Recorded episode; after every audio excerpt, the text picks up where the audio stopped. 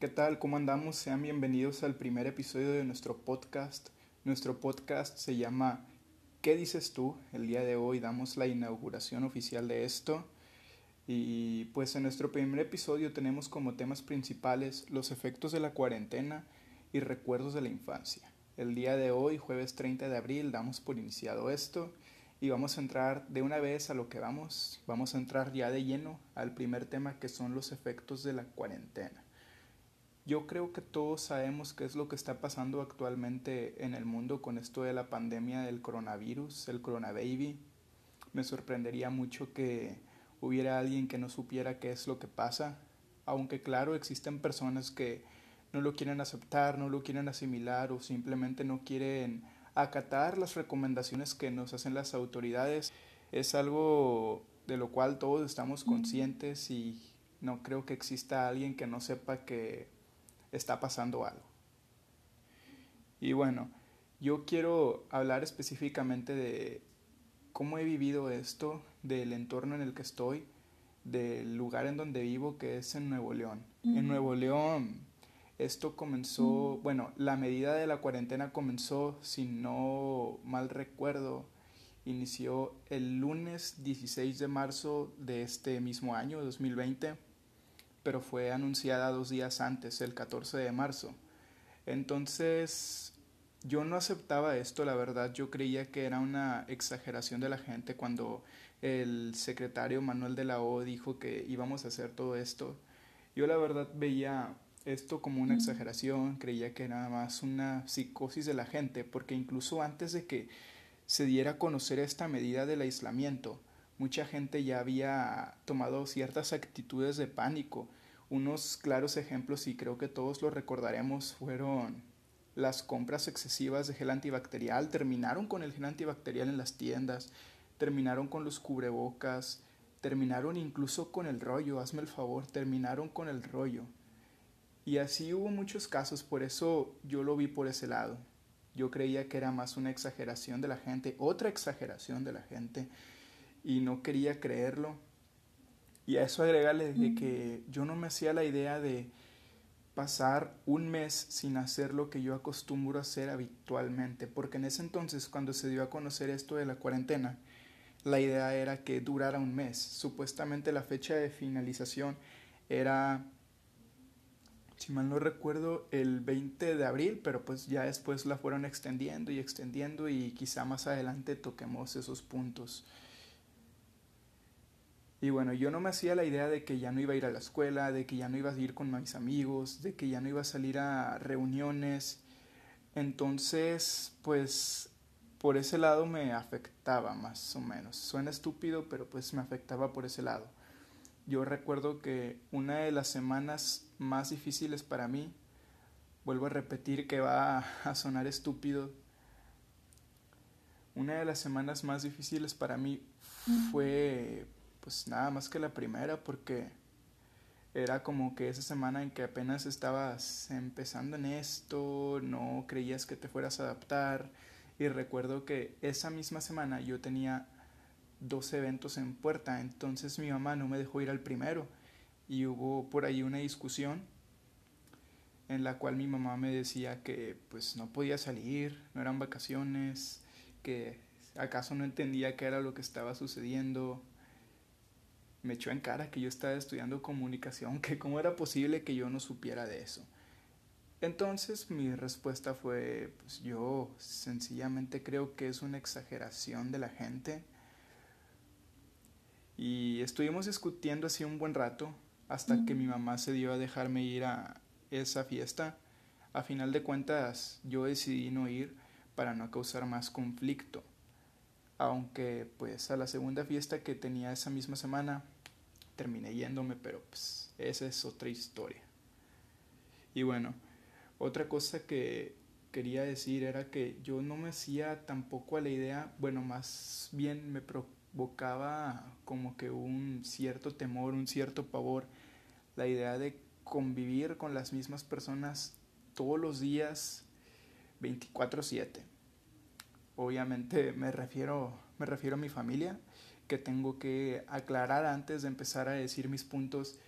Tengo que aclarar que sí los quiero, obviamente son lo más importante para mí, pero somos seres humanos, pensamos diferente, sentimos diferente, tenemos actitudes diferentes y esas diferencias a veces pueden crear ciertas discrepancias que cuando se hacen comunes, habituales, pues llegan a ser causantes de cierta atmósfera de conflicto y es también algo que me preocupaba el hecho de estar viviendo en conflicto porque obviamente ante la desesperación el ser humano empieza a reaccionar y es algo natural, aunque sea tu familia, aunque sea lo que sea, como ser humano vas a reaccionar.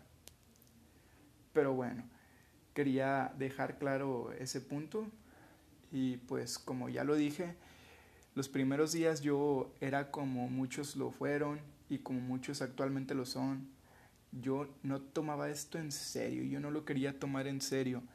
Y pues se preguntarán en qué momento fue que lo empezaste a tomar en serio. Lo empecé a tomar en serio en cuanto empecé a informarme mejor. en esos días era muy común ver notas de lo que estaba pasando en Italia, que en comparación con lo que vivimos actualmente con esta pandemia en México, lo que está sucediendo en Italia es, hace cuenta, nosotros somos una hormiguita, en Italia hay ya un humano ahí parado.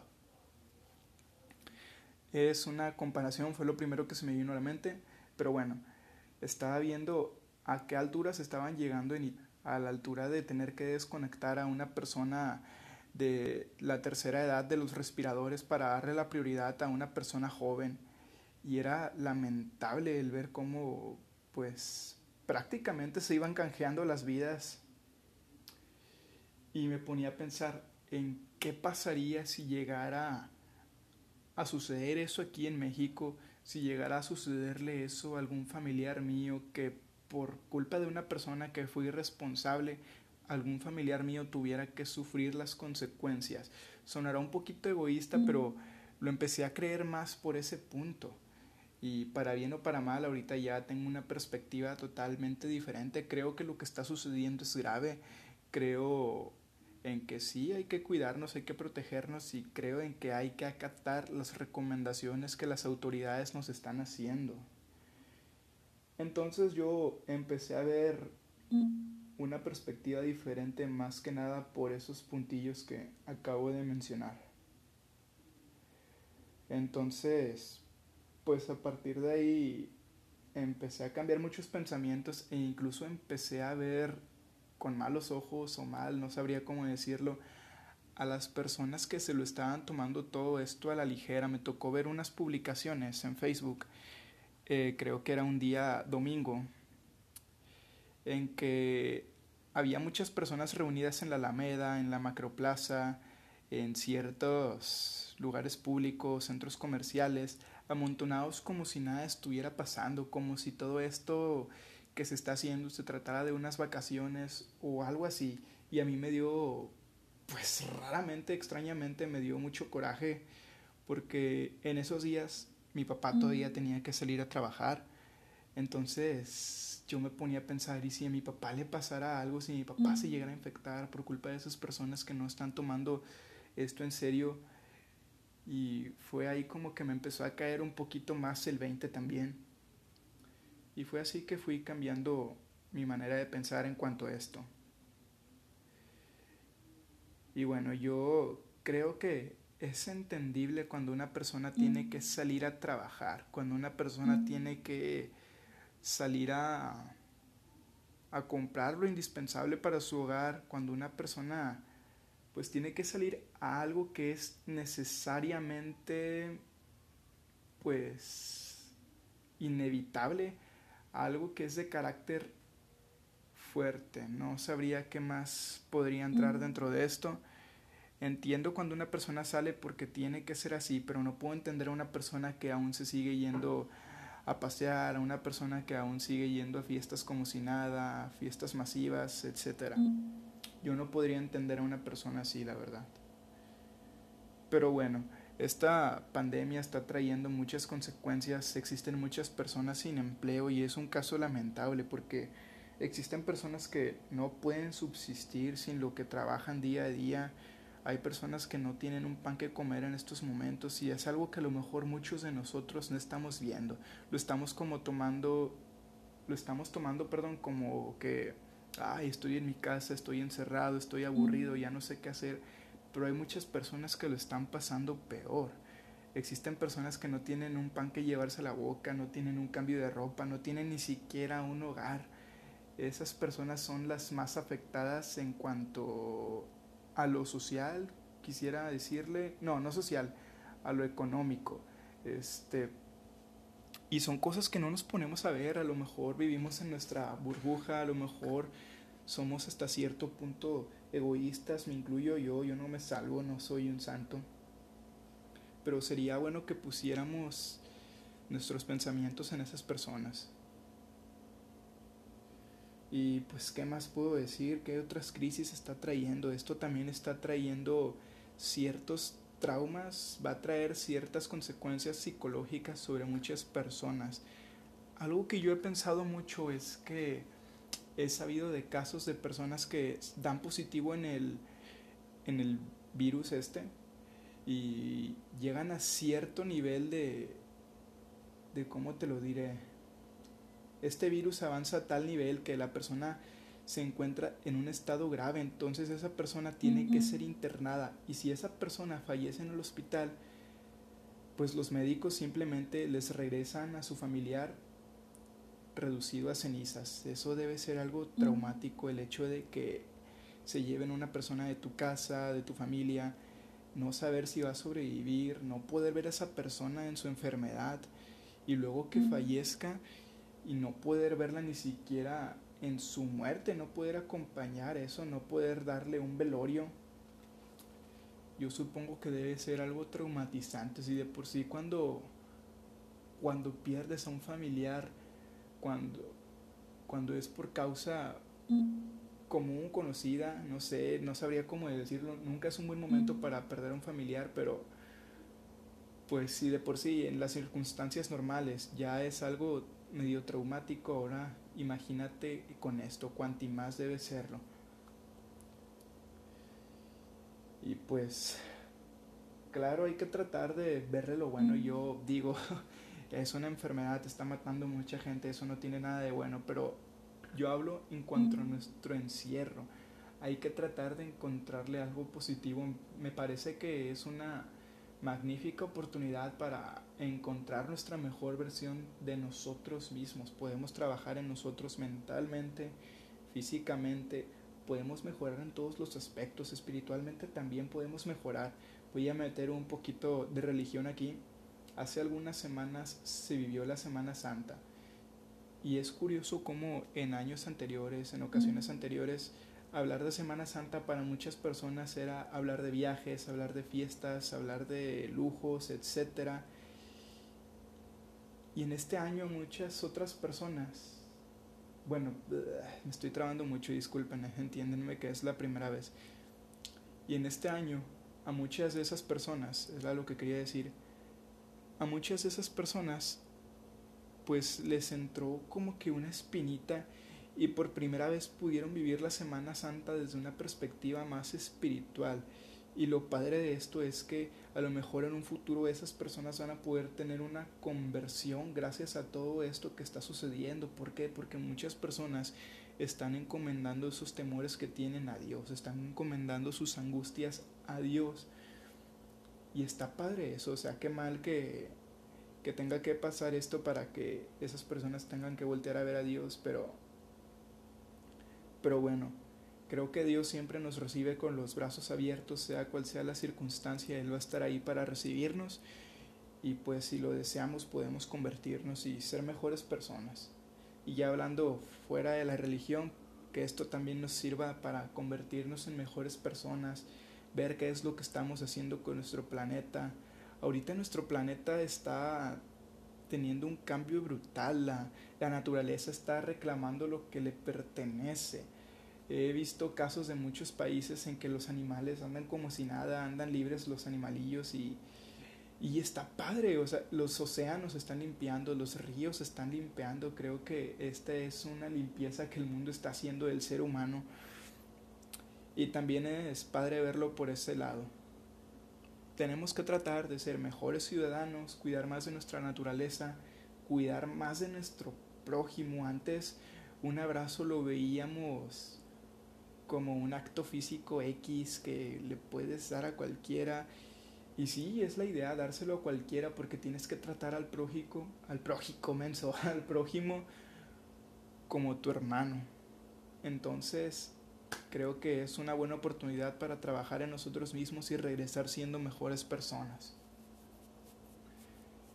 Y bueno, creo que ya es todo lo que tengo que decir de este primer tema, de los efectos de la cuarentena. Y bueno, ahora vamos a pasar un poquito más a, a los recuerdos de, de la infancia. Que me estuvo acordando de muchas cosas muy buenas que hice durante mi infancia, algunas travesuras más o menos.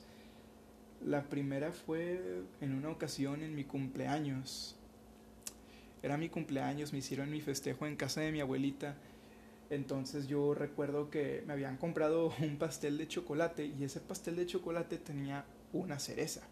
A mí no me gustaba la cereza, pero era mi cereza, era la cereza de mi pastel y pues por eso la quería. Entonces me acuerdo que me cantaron las mañanitas y un primo mío agarró la cereza, se la comió y lo primero que yo hice fue descontarlo, le metí santo trancazo en la, en la jeta, en la cara, perdón. Y pues el vato lloró, no sé por qué, pero pues luego mi mamá me regañó, no recuerdo si me pegó o no, pero pues de que me regañó, me regañó, supongo yo. Y ese fue un recuerdo que me acaba de venir a la mente ahorita, no sé. Este, bueno, primo, si estás viendo esto en un futuro, si es que nos salvamos de esto, que por supuesto nos vamos a salvar de esto, pues no, no te vuelvas a comer la cereza de mi pastel, por favor, porque va a volver a pasar lo mismo y no creamos tragedias, primo. Hace crea. Lo siguiente es que cuando yo era niño me gustaba mucho la lucha libre de la WWE entonces me acuerdo que jugaba con mis primos, con mis amigos y en una ocasión me encontraba en casa de mi abuelita jugando con un primo mío y con mi hermano. Mi hermano pues es seis años menor que yo, en ese entonces yo tendría unos 10, 9 años, él tendría como 2, 3 años. Entonces estábamos jugando mi primo, mi hermano y yo. Eh, lo que hacíamos nosotros era que simulábamos que las camas eran el ring, entonces estábamos jugando encima de una cama. En eso mi primo pues dejó de jugar un rato, bajó a tomar agua y me quedé yo solo con mi hermano. Entonces que agarré una silla, agarré una silla, perdón, agarré una almohada y simulando que era una de las sillas que usan los luchadores, pues le metí también santo trancazo a mi hermano y el vato salió volando bien sabroso y haz de cuenta que cayó y la chompa, o sea, la nuca le cayó en el piso y tronó machín. Y el vato empezó a llorar y no sé, no sé qué había en mi mente en ese entonces que me la empecé a curar, me empecé a reír de él.